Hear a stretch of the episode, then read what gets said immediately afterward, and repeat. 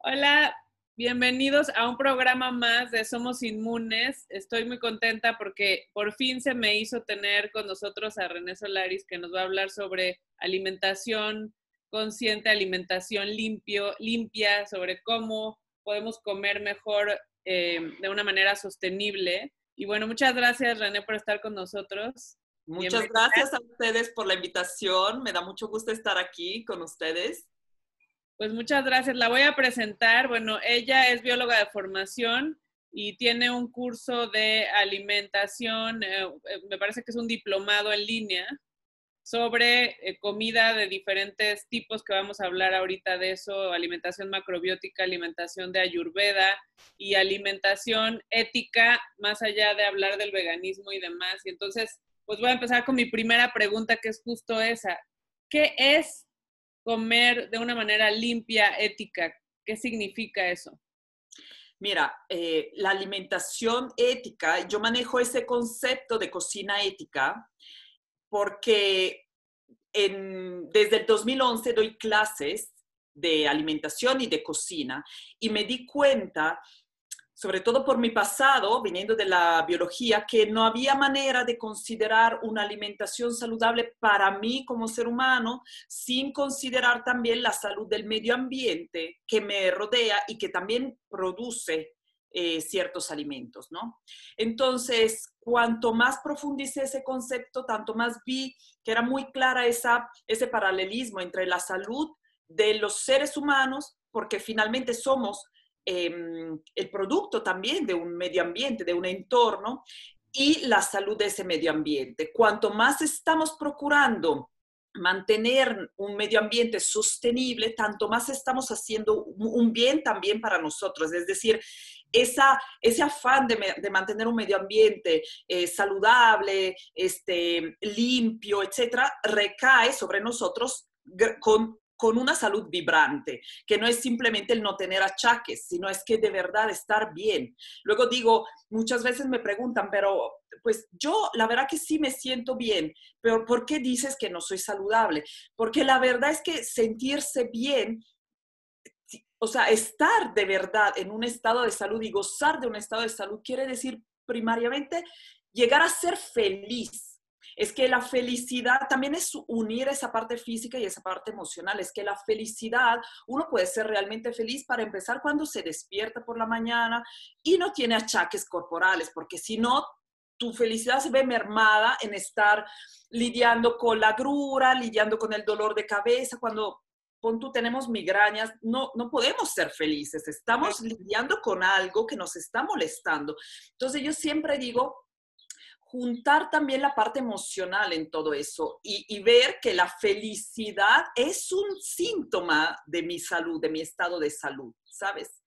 Y pues em, las bases, el, paso número uno para poder lograr eso es eh, la información, es tener el poder como consumidores. Y yo veo que una herramienta poderosa en eso, por ejemplo, es saber leer etiquetas tener esa capacidad de distinguir entre qué estoy comprando, eh, no dejarme caer ¿no? en las trampas de la mercadotecnia que me quiere vender algo que eh, probablemente le beneficia solo a la marca y no a mí.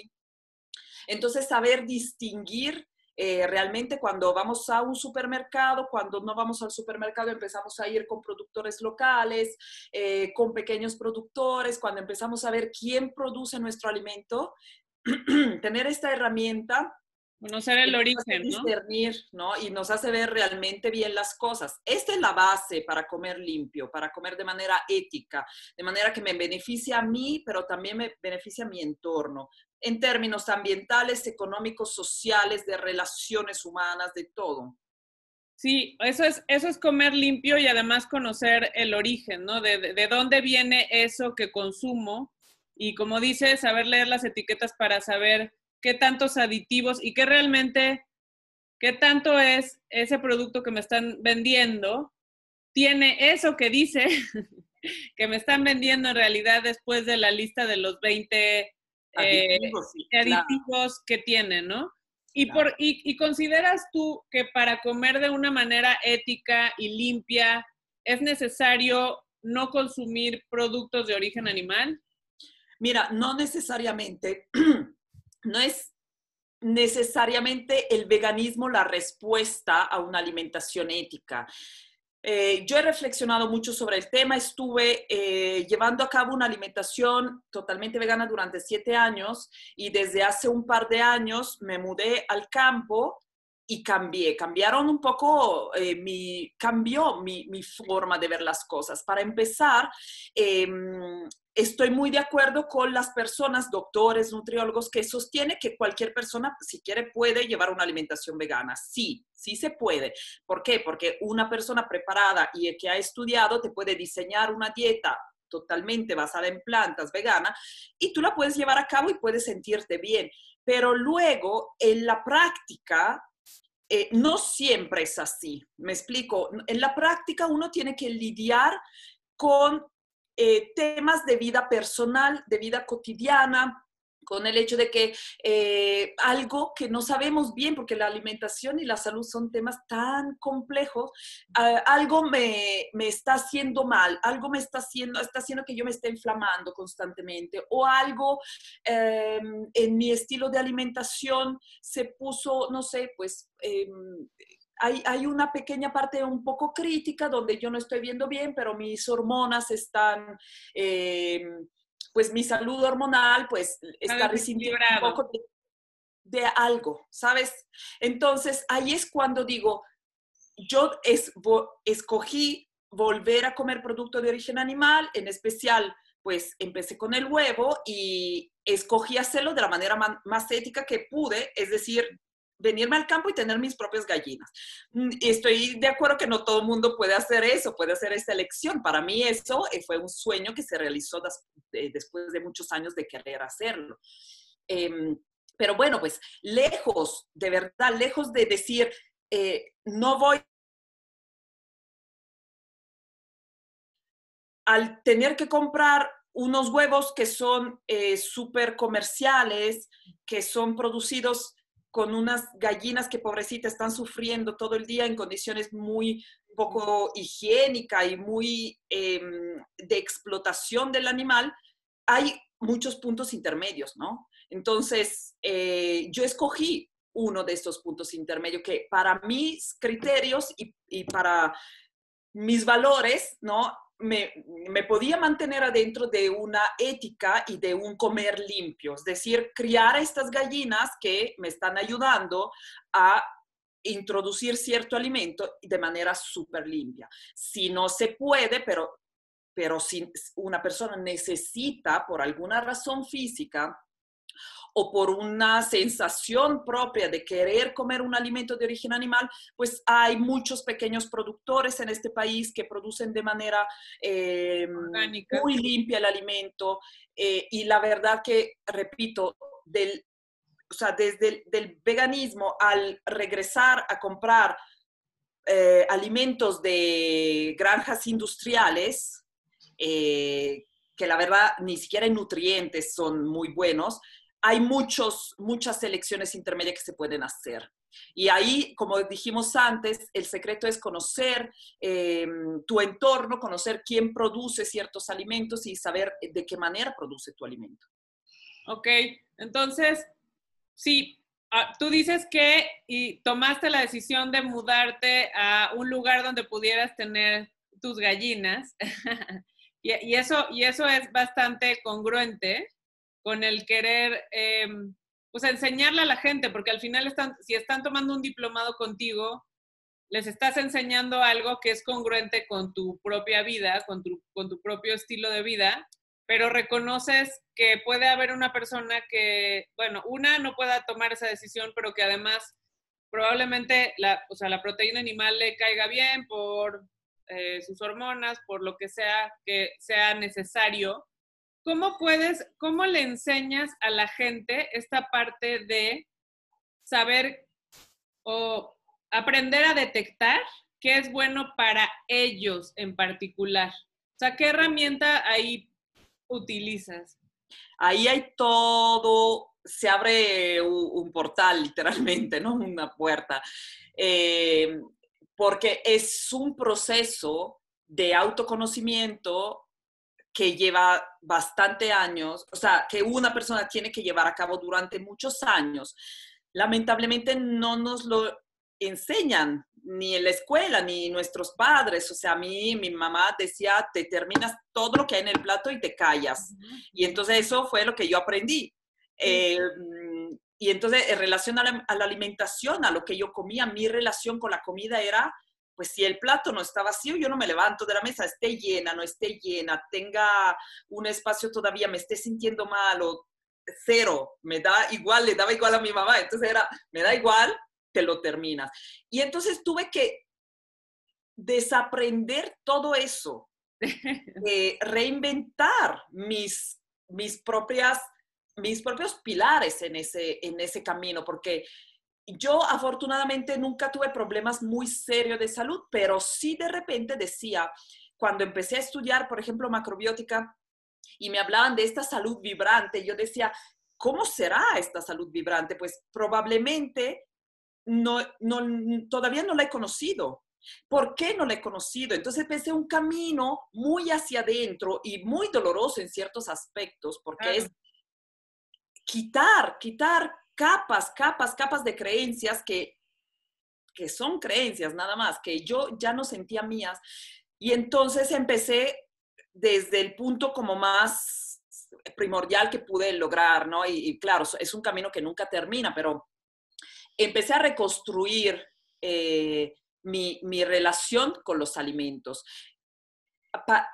La herramienta básica es el autoobservación y es el autoobservación sin prejuicios, porque yo también, después de siete años de llevar a cabo una alimentación totalmente vegana, tenía muchos prejuicios. Prejuicios que el alimento de origen animal es absolutamente malo, que si regreso a comer un huevo, eh, estoy a un paso de irme al infierno, ¿sabes? O sea, tenía muchos prejuicios que tuve otra vez que volver a ponerme en, en juicio diciendo, pero ¿por qué estoy pensando eso? Mi cuerpo ahorita me está pidiendo, literalmente. Yo cocinaba huevo para mi niña y desde que durante siete años le he cocinado huevos de repente para un desayuno, no sé, y nunca, nunca lo quise probar, pero eh, cuando empecé a tener mis gallinas fue como, algo me decía que lo tenía que probar, ¿sabes? Y era... Porque eso, eso también te lo da la tierra.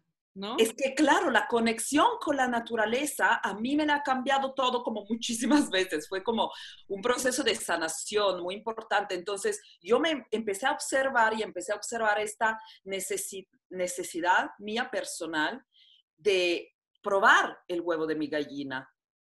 Y tuve que quitarme muchos tabús que tenía en la cabeza otra vez. Y cuando lo probé, una parte de mí dijo, Dios mío, antes de probarlo era, después de siete años sin comer nada, te vas a morir, te vas, te, vas a pasar el fin de semana en el baño, ¿sabes? O sea, del, del, de, lo malo que te puede caer eso. Y no, todo lo contrario. Entonces, esa autoobservación de mi necesidad, de ese eh, empujón que yo tuve en algún momento para, o sea, viviendo en otro entorno, que no era un entorno urbano, que era un entorno más limpio, y que de repente me dijo, bueno, prueba este huevo y, me cayó genial. Entonces fue cuando, fue cuando me observé en el pre, en el durante y en el post de ese acto y fue cuando dije, bueno, pues tengo que volver a cambiar ciertas creencias mías. Entonces, la autoobservación nos ayuda, ¿no? Muchísimo. También eh, darnos el tiempo de comer y de relacionarnos con el alimento, es decir, eh, no, o sea, el acto de comer a veces es literalmente trago lo que tenga enfrente y vamos otra vez a producir, a ser productivos al trabajo, a lo que sea, ¿no? Y no. Y entonces, cuando empezamos a sentirnos mal, eh, evidentemente ya es muy tarde como para tomar ciertas medidas, ¿no? De, de sanación, porque es, este síntoma este síntoma fuerte, grande, que puede venir con cierta enfermedad, ha estado gestándose mucho tiempo, pero nosotros nunca nos hemos dado el tiempo de verlo. Y de estar observando, de, estar diciendo, es que cada vez que como este alimento me siento pesado o al día siguiente no tengo hambre o me da dolor de cabeza o, ¿sabes? Todo esto, el cuerpo nos habla a cada rato, nos habla a través del olor corporal, nos habla a través de caspa o no caspa, nos habla a través de nuestra lengua, ¿no? Nos habla totalmente, o sea, también un tema que a muy poco le gusta hablar del tema, pero es mirar nuestras heces, porque también sí. de ahí está, saliendo mucha información, literalmente, de cómo esté por dentro, ¿no? Sí, total. Totalmente, sí, no, sí es, es, es este, esta, o sea, enseñarle a, a los demás a auto, auto observarse y autoconocerse Claro. Va más allá de, una píldora o fórmula alimenticia mágica, ¿no? De esto es lo que te tienes que comer porque esto es lo que para mí es bueno, pero quizá para ti pueda ser veneno. Y entonces lo tienes que observar. Y como dices, exactamente eso. O sea, si ese alimento te da sueño, ¿por qué te lo comes? O sea, ¿por qué estás insistiendo en eso? O si te saca 300 granos, o si o si te duele el cuerpo, lo que dices, y sí, justamente esta parte de, de, de autoobservarse y que todos somos diferentes, nadie es idéntico al otro, es una composición única, ¿no? De hecho, a mí también me choca un poco esa idea, ¿no? Que es muy propia del nutricionismo, que no es, o sea, los nutriólogos tienen su formación y están muy bien formados, pero el nutricionismo es pensar que un alimento se pueda resumir por la cantidad de macronutrientes o de, o sea, pueda resumirse por su tabla nutrimental, lo cual está muy lejos de la verdad. Y entonces también considerar que un alimento, no sé, em, eh, cómete, yo qué sé, la naranja porque tiene vitamina C, ¿no? Y, y reducir nuestra alimentación a unas, a, a unas como recomendaciones tan fáciles como esa no existe alimento malo o alimentos buenos. Es decir, yo hago una gran división con mis chicos del diplomado que me parece que les ayuda muchísimo a la hora de entender ¿no? un poco más las cosas. La gran división es, existen productos comestibles responde a las leyes de la industria, que te lo quiere vender con la máxima ganancia y la mínima inversión. Es decir, es algo de muy baja calidad que te lo venden al mayor precio que puedan vendértelo, ¿no? Y un alimento responde a las leyes de la naturaleza. Entonces, nosotros tenemos que comer alimentos, no producto comestible. Ahí donde está el alimento hay densidad de nutrientes, hay cosas que nos hacen bien, que sea la fibra, cantidad de agua, minerales, fitoquímicos, etcétera. ¿Ok? Em, adentro de ese grupo de los alimentos, descartando todo lo que es un producto comestible, adentro del grupo de los alimentos no hay alimentos malos o buenos. Es que todo depende para quién es, en qué momento de su vida, qué cantidad te estás comiendo. Muchas veces, sobre todo eh, en, el mundo, em, pues de personas que defienden defienden cierto estilo de alimentación, puede ser el veganismo, puede ser otro, te dicen, ah, no, esto no lo comas porque es malo, porque te hace daño, porque es súper, ¿sabes? Y dices, pero ¿para quién? ¿Y en qué cantidad me estás hablando? Muchas veces hemos llegado a decir, y yo también, ¿eh? Yo también sostenía esa... Ah, esa batalla, ¿sabes? De decir, no, es que la carne, no, o sea, te la, te la comes y te hace daño porque está llena de grasa saturada. Si, si de verdad fuera tan dañina la carne como alimento, nos hubiéramos extinguido ya, ¿te parece o no te parece? Totalmente, totalmente. Entonces, puede que le haga daño a muchas personas porque se pasan de cantidad o porque no comen combinan carne de calidad, ¿sabes? O sea, las carnes que salen de la industria están producidas bajo reglas, normas y leyes que son inhumanas. No hay producto que pueda salir de buena calidad de estas, con estas normas. Entonces, probablemente lo que tienes que cambiar es la calidad de tu producto. Y sí cuestan más, claro, pero compras menos porque no necesitas tanto. Entonces, todo esto eh, factores son los que hay que mover, ¿ok? Para encontrar exactamente tu punto. Muchas veces me dicen también es que las leguminosas no puedo, no hay manera que la coma porque me inflamo, este, luego este, me vuelvo así como insoportable por la flautulencia, por los gases, etc.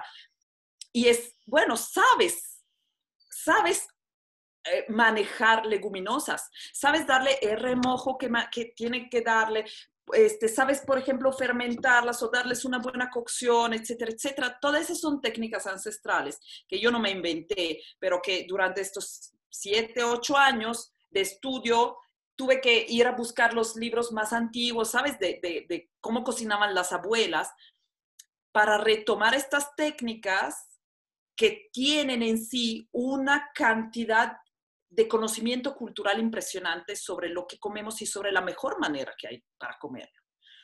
Sí, sí, justa, o sea, eh, justamente es eso, es, a veces es la calidad, a veces es la combinación, a veces es la cantidad y dependiendo la persona, ¿no? Y, y, que, y, que, lo tienen que ir observando antes de decir, este es el alimento estrella que necesitan todos y que, y que lo tienes que comer, o la tendencia o la moda o esta vertiente de alimentación que ahora vamos a tomar todos porque, porque como muchas veces va en pro de una figura estética. Claro. Eh, o de una moda y ahora todos están haciendo dietas keto y otros están haciendo dietas cuando están sacando un montón de nutrientes de otros alimentos que podrían comer porque me voy a ver muy fit y me voy a ver muy delgado y voy a obviamente a quemar grasa en un periodo corto de tiempo. Y estoy totalmente de acuerdo contigo. Em, no me gusta la manera en cómo se conduce la nutrición cuando no hay una observación de ti mismo y no hay una, no hay una búsqueda. Y ahí quisiera preguntarte para que todos sepan, o sea, ¿qué es la alimentación macrobiótica? Pues eh, la macrobiótica, bueno, en lo personal fue mi punto de partida, porque cuando yo empecé a ponerme ciertas preguntas, pues me topé con, ah, estos conocimientos. Y eh, es una forma de ver eh, nuestra manera de comer y de alimentarnos a través de la sabiduría ancestral china, oriental en general. Em, bajo la cual pues vemos que existen dos energías eh, vitales que son em, complementarias entre ellas y opuestas, que se llaman yin y yang. Entonces, eh, lo que dice la macrobiótica es como todo nuestro entorno está formado por estas energías, también nosotros estamos formados por estas energías y nuestro alimento también, todo lo que existe está formado por una combinación de estas dos energías. Entonces, podemos lograr el equilibrio, o sea, alimentarnos y comer ciertos alimentos eh, es una manera de lograr el equilibrio con nuestro medio ambiente. Es un medio. Los alimentos se vuelven el medio de lograr cierto equilibrio con el medio ambiente, dependiendo de la cantidad de estas dos energías. Y entonces, en la práctica, la macrobiótica, ¿qué te dice? Come local, come de temporada, come lo que el entorno y la tierra en la cual vives en este momento está produciendo, porque es lo que necesitas y lo que te viene bien.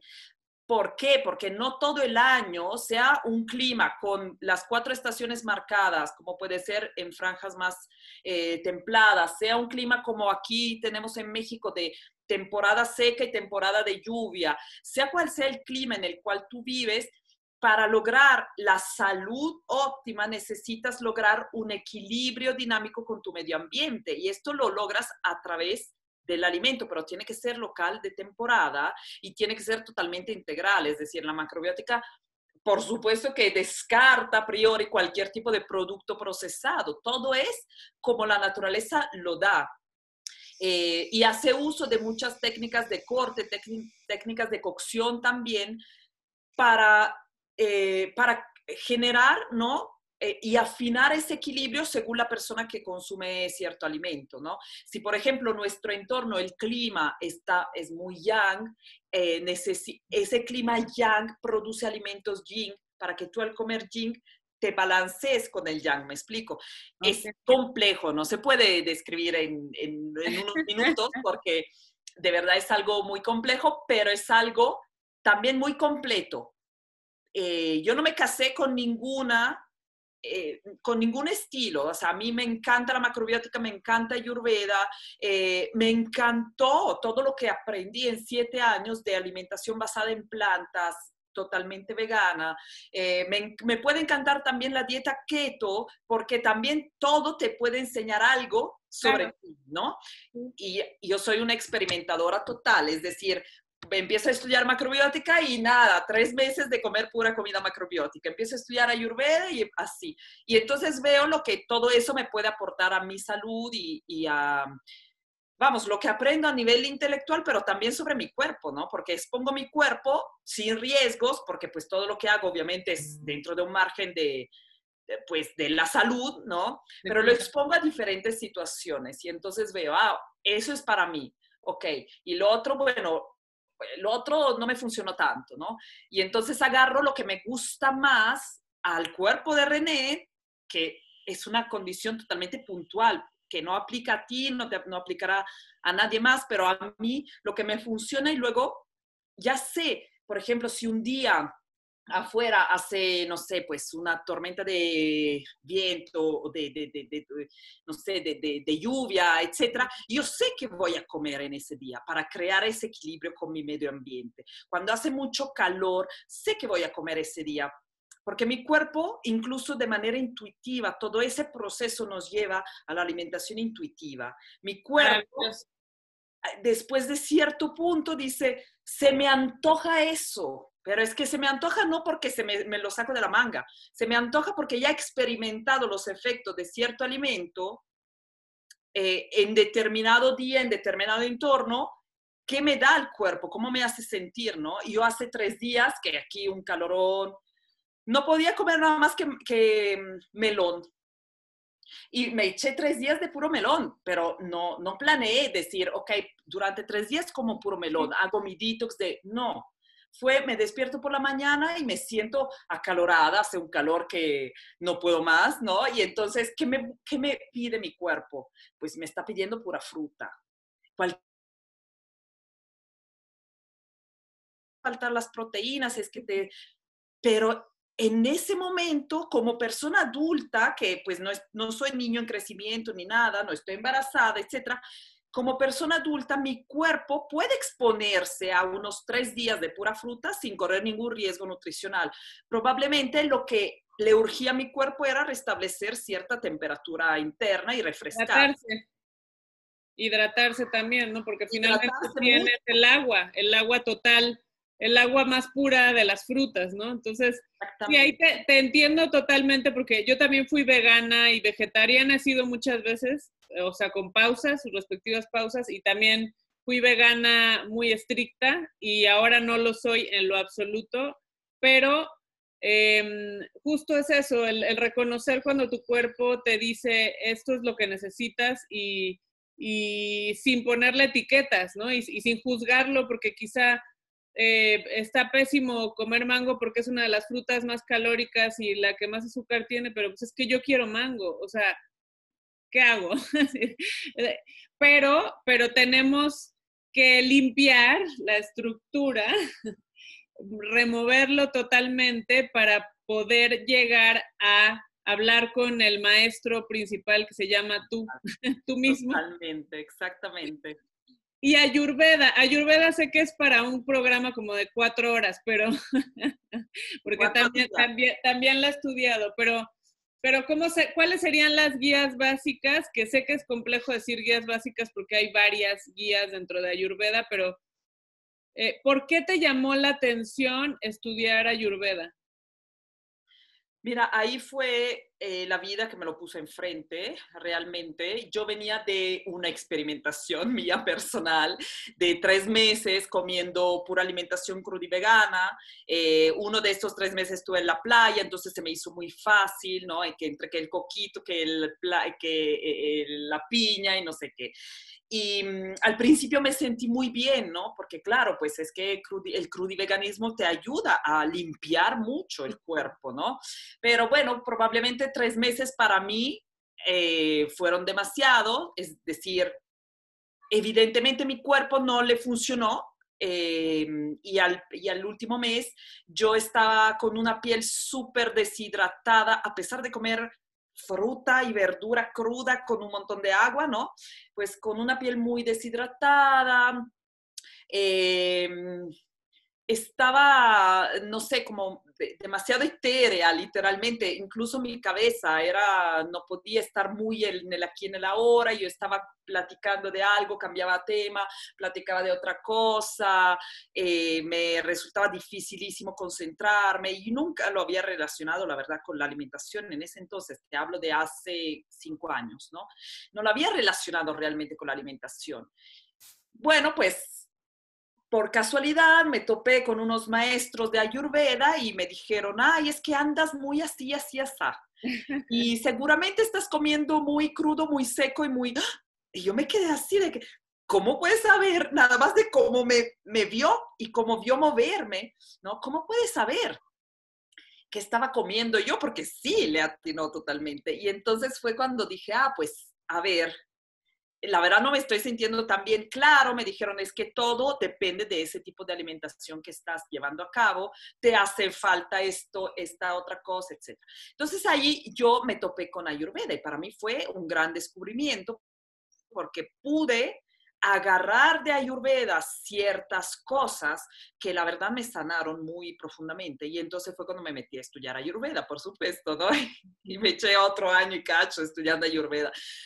Y, nada, y Ayurveda es como eh, estos, este concepto que hoy en día se maneja mucho también en la nutrición, que es la bioindividualidad, pues es que lo lleva a, a la N potencia Ayurveda, es que todo es depende, ¿sabes? Depende de ti, depende incluso no solo de ti como ser, sino que del momento en el cual estás ahora, ¿no? Existen dos conceptos, que es uno, tu constitución física y, la, y el otro es tu condición del momento de ahora. Y entonces ahí también se maneja mucho esta idea de comer eh, conforme... Em, conforme la condición y la constitución. ¿Ok? O sea, conforme esos dos conceptos. Los alimentos son medios, nada más, medios a través de los cuales podemos lograr la salud. Es decir, eh, nada es totalmente indispensable, depende del momento, depende de la temporada del año, depende de de cómo lo recibas tú. Eh, y pues Ayurveda lo maneja según ciertos elementos, ¿no? Y esos elementos son eh, el aire, el éter, o sea, el espacio, el fuego, el agua y la tierra. Entonces, nuestros alimentos están compuestos por estos elementos, alimento más y alimento menos, y nosotros también. Entonces, si yo tengo, por ejemplo, demasiada tierra o demasiada agua en mi cuerpo, pues voy a comer aquellos alimentos que no tienen tanta agua para así balancearme y crear ese equilibrio del cual luego eh, eh, depende la salud. ¿Ok? O si tengo mucho fuego y me estoy enojando mucho y estoy en un entorno con mucho calor y soy una persona que a cada cosa que le dices se prende y hace rabietas, bueno, pues evitar comer alimentos que tengan ese fuego, comer alimentos que me refrescan más, ¿no? Comer alimentos que me apaciguan ese fuego para refrescarme más y así encontrar un equilibrio. ¿Ok? Y todo se trata de equilibrios dinámicos, es decir, lo que me funcionó en cierto momento puede que ya al día siguiente, bueno, lo digo un poco así como exagerado, pero puede que al día siguiente ya no me esté funcionando, entonces necesito estar cambiando, necesito estar en una autoobservación constante para poder ajustar estas directrices que me dan los alimentos. Justo, justo lo que no le gusta a la gente es tener, o sea, que em, tienen que, o sea, tenemos que aprender a hacerlo, o sea, de observarnos, pero lo que, lo que quieren es que tú les digas Total, total. que eso es lo que se tienen que comer y ya, porque con eso van a lograr este objetivo tal sin tenerlo que observar. Y está muy interesante la parte de Ayurveda de no solamente es el alimento por, porque sí, sino porque cómo me estoy sintiendo y hasta la emoción que estoy teniendo. La emoción el cuerpo y alma es un, es, es, un todo, ¿sabes? Y entonces a veces, eh, bueno, a veces, casi siempre, también son las emociones que crean ciertos, ciertas condiciones físicas, fisiológicas, ¿no? O sea, guardar cierta emoción y que a través incluso de la alimentación podemos ayudarnos emocionalmente a sentir de otra manera, porque pues cuando tenemos una influencia profunda en nuestro cuerpo físico, estamos también, bueno, las emociones a nivel fisiológico son moléculas, ¿no? Entonces estamos también modificando esa parte. Y ahí te voy a hacer la pregunta del millón. Oh. la pregunta del millón de, de ahora. Eh, ¿cómo, ¿Cómo has observado Em, en ti misma, porque por ahí pusiste un post que me encantó. Era una receta con un mensaje oculto en la receta, pero, pero ¿cómo has observado en este momento en el cual eh, la emoción constante externa es el miedo o la incertidumbre? Miedo e incertidumbre, creo que ambos están ahí conviviendo.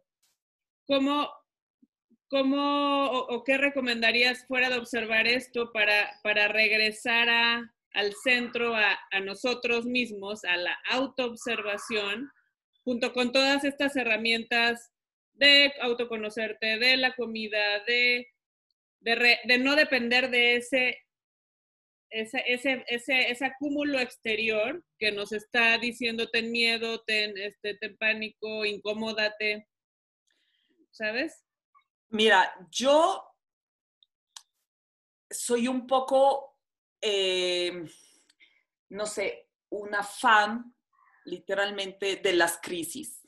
A mí me gusta. Bueno, crisis en qué sentido? Mira, crisis, la palabra crisis es una palabra que para mí tiene mucho significado. Deriva del griego, del verbo griego crino, que quiere decir discernir. ¿Ok? Discernir y entonces poder ver bien las cosas, como quitarnos un velo de encima, poder ver bien las cosas y poder elegir, ¿no? Hacer como esta limpieza. Cada crisis conlleva un momento de incertidumbre, de miedo, de dolor, eh, de no saber a dónde vamos y de estar asustado, pero cuando hacemos una mudanza, no sé, pues de desechar lo viejo, de desechar lo que ya no nos funciona. Y si nos, no nos ha funcionado, no, no corremos ningún riesgo en abrazar lo nuevo, me explico, porque tenemos simplemente que aceptar el hecho que lo viejo no nos ha funcionado. Y automáticamente lo nuevo es una oportunidad, no es un riesgo, es una oportunidad. Y pues nada, estamos demasiados inmergidos, o sea, sumergidos todavía en esa crisis como para ver muy claramente hacia dónde vamos, pero pudimos por fuerza de, o sea, por fuerza mayor, pudimos empezar a ver ciertas cosas. Por ejemplo, pues que paremos todo, paremos este vaivén impresionante y eh, y paremos también con la idea de ser absolutamente siempre productivo. Empecemos a disfrutar, por ejemplo, de cosas tan sencillas como hacerte tu propia comida, prepararte tu propia comida, dedicarle el tiempo a lo más básico, que es estar vivos, que es comer, que es disfrutar del proceso tan mágico como transformar el alimento para que se vuelva parte de tu cuerpo, ¿no? Entonces, en estas pequeñas acciones de cada día que yo, bueno, yo ya, y, no por ser lungimirante, sino porque era un sueño de, de verdad desde mi infancia, ya había experimentado un poco cuando decidí venirme al campo, porque a mí muchas personas me han preguntado, bueno, ¿y cómo te va con el encierro? Me va que estoy viviendo la vida de siempre, o sea, nunca salgo.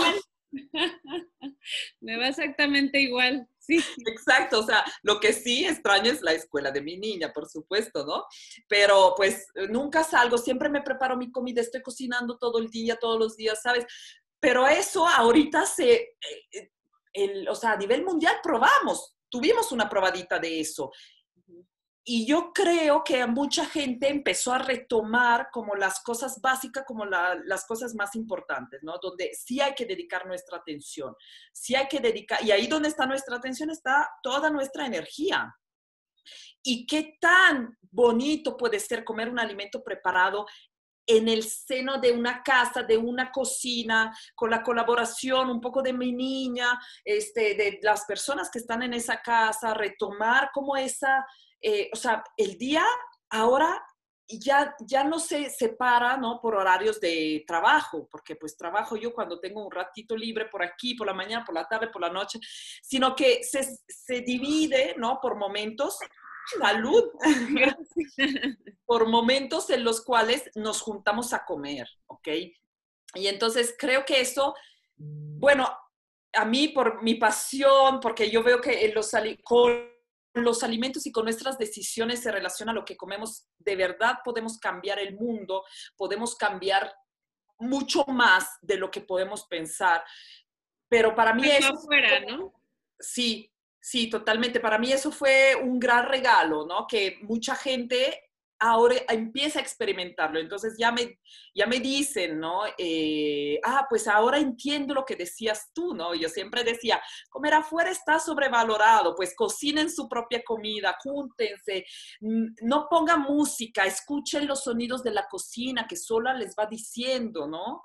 También es otra manera de cocinar, porque muchísimas personas me decían, ¿cuánto tiempo lo dejo cocer? Y yo, hasta que esté listo. ¿Y cómo sé cuando está listo?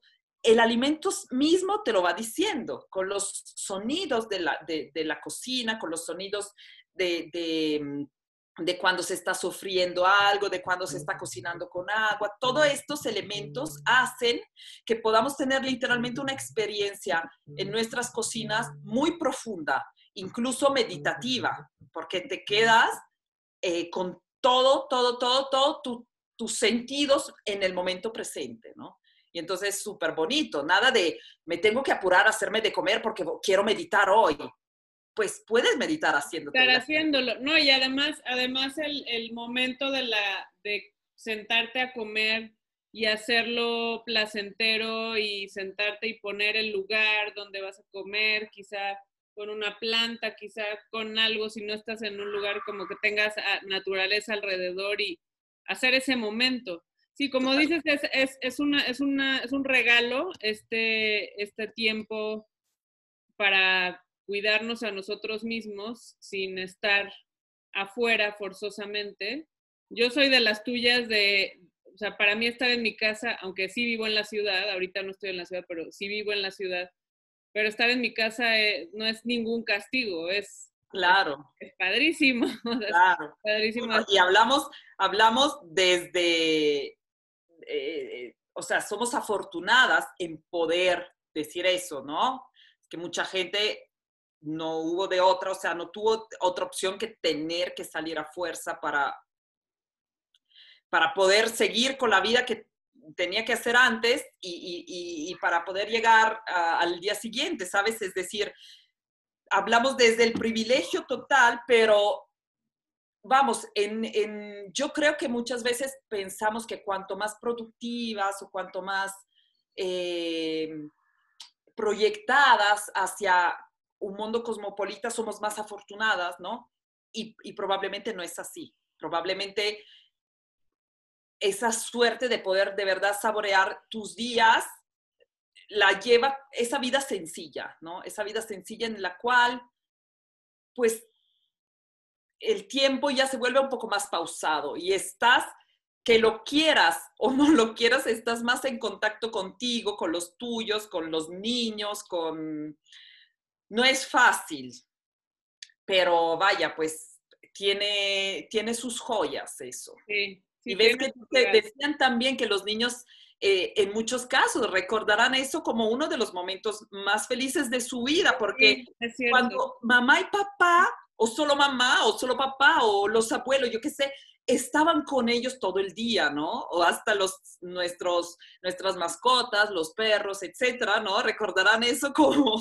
Sí, así de, ¿te acuerdas cuando no pudimos viajar y cuando no podíamos salir y cuando estuvimos solo en casa y tuvimos que inventarnos juegos y tuvimos que que inventarnos dinámicas dentro de la casa porque no podíamos ir a ningún lugar afuera, ¿no? Y sobre todo los niños que, que no tienen la entrada a las tiendas o a los mercados o a nada, ¿no? O sea, nada, nada público de ningún tipo. Entonces, para ellos es su universo, es, es la casa. Y el nuestro también, ¿no? O sea, el nuestro también, pero, pero sí tienes razón, sí es realmente un regalo y, te agradezco mucho que nos hayas compartido esta visión que estoy segura que a mucha gente le, va a abrir otros enfoques también de esta parte de conectarnos y poder empezar a tener una comunicación diferente con nuestro cuerpo, con lo que comemos, con lo, el entorno, con la manera en cómo preparamos la comida, todo. O sea, es un, es un cambio que además es, es una de las actividades más primitivas del ser humano, ¿no? Y, cómo se nos olvidó que nosotros recogíamos la comida y la preparábamos. Claro, y, se nos olvidó también que probablemente teníamos, por esa misma razón, otro estado de salud, ¿no? Esa desconexión con nuestro alimento es también la raíz de nuestra, de la pérdida a nivel de sociedades de la pérdida de nuestro estado de salud, de la crisis sanitaria, más allá de un virus, la crisis sanitaria que estaba. El que empezó hace muchísimo. Sí, sí, totalmente, totalmente. Pues muchísimas gracias, René. Dinos dónde te podemos encontrar en redes sociales y demás. Aunque me la digas acá y la anotamos de todas maneras. Sí, en Instagram, donde estoy más activa, me encuentran como arroba solarirené con doble al final o cocina ética. Eh, y pues en mi página luego de la academia, que es Academia de Cocina Ética, eh, cocinaética.academy, ahí pueden encontrar también las convocatorias abiertas, los cursos, todo lo que hay. Ok, pues muchísimas gracias. Gracias por este tiempo, por esta entrevista. Mil gracias por estar con nosotros. Gracias a ustedes. Y te seguiremos. Muchas gracias. Gracias. Te mando un beso. Bye.